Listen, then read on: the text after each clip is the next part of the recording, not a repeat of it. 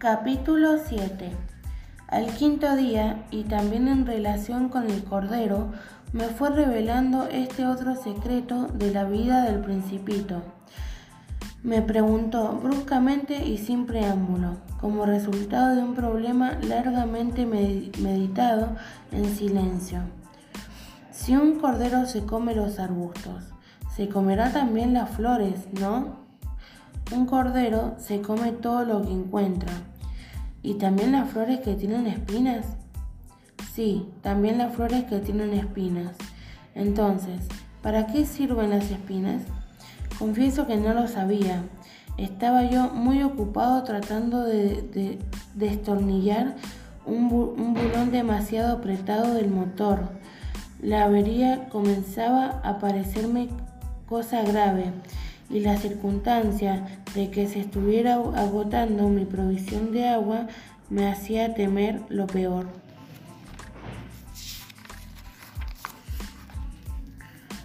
¿Para qué sirven las espinas? El principito no permitía nunca que se dejara sin respuesta a una pregunta formulada por él.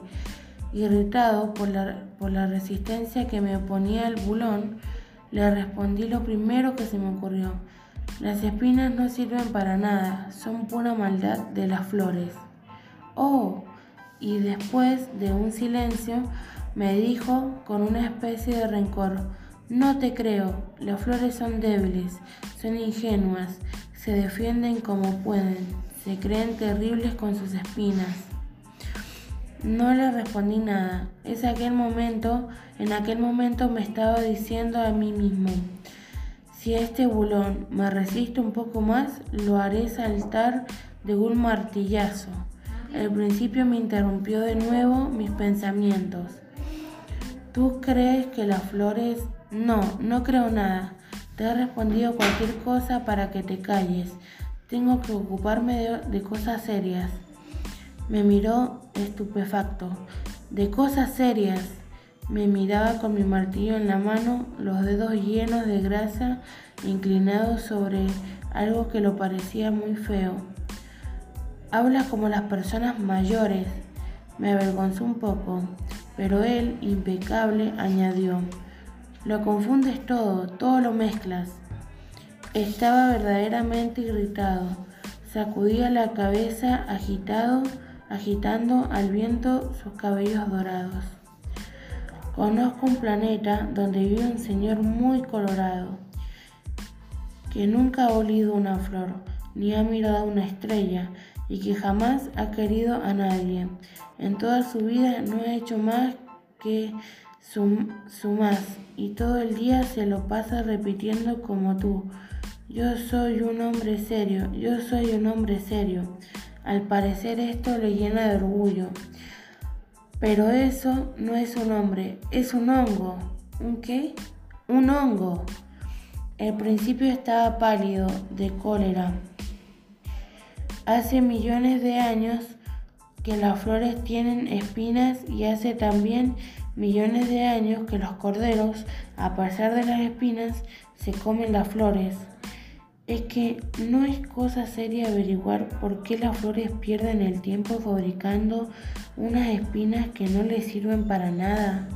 Es que no es importante la guerra de los corderos y las flores. ¿No es esto más serio e importante que la suma de un señor gordo y colorado?